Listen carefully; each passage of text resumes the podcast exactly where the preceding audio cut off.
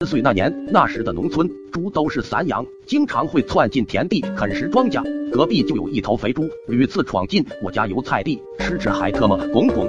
我手持木棍驱打多次，那猪脾气挺大，会还击，经常把我拱翻在地，这自然引起了伙伴们的哄笑。那天他再次把我拱进臭水沟，颜面尽失的我就一直想找机会要他好看。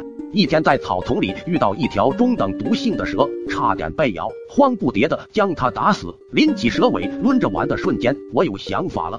我悄悄把蛇放进了隔壁家的猪圈，目睹那头猪津津有味吃完，我咚咚心跳着跑回了家，心说这下它总得躺上个十天半月吧。凌晨我早早起来趴猪圈一看，嘿，它没事，照样出来祸害庄稼，是毒性不够强大，还是这猪不怕蛇？带着疑问，一狠心，我又打了条更毒的赤练蛇，犹豫半天，还是丢进了猪圈，想试试，貌似有点用。那猪老实了一天，正乐呵着。第二天，它又牛叉了。我真不信这个邪，得空就去寻找毒蛇，打死喂它。我星星你个星星！不仅没等到隔壁家杀它，反倒皮毛粉亮，油光水滑的，你说气人不？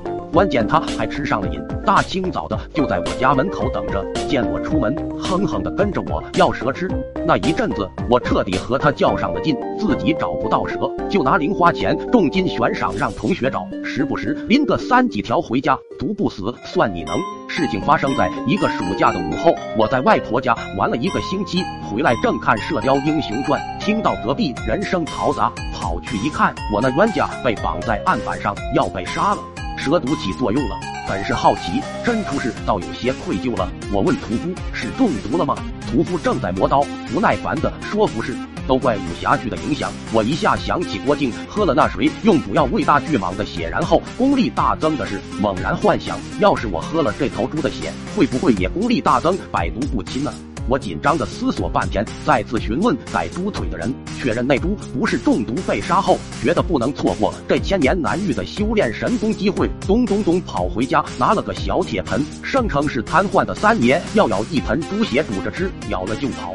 虽然腥味难当，但一想到练成神功可以纵横校园，捏着鼻子吨吨吨喝了，热乎的扔盆的那一刻，我仰天发出了东方不败的哈哈大笑声。第二天我就觉得不对劲，发烧，皮肤有红斑渗出。走路有点晃，以为这应该是吸收了肥猪的功力，虽有忐忑，却并不害怕，甚至还有些惊喜的开始翻看学校买来的武功秘籍，调息打坐，嘿嘿哈哈，开始修仙。谁知几天后，慢慢变成高烧，眼前时不时有金花飘过，心里打鼓，去问隔壁家的孩子，为啥你家不年不月的杀猪呀？他一脸恼怒的吼道：“有什么笑话看的？你家猪没发过瘟啊？什么发瘟的猪？我这是发猪瘟了。”我不停地安慰自己，没事的，没事的，人不可能会发瘟的。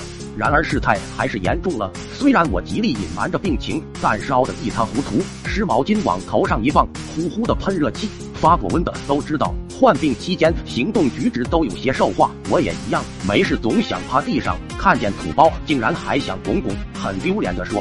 遇上公猪调戏双排扣的母猪，拉猪拉不住的上去就踢。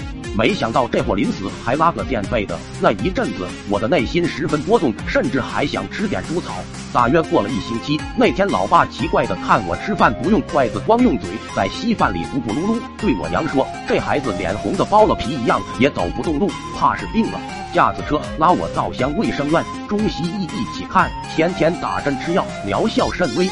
医生急啊，再次询问是否吃了什么东西。那时我都虚脱成猴了。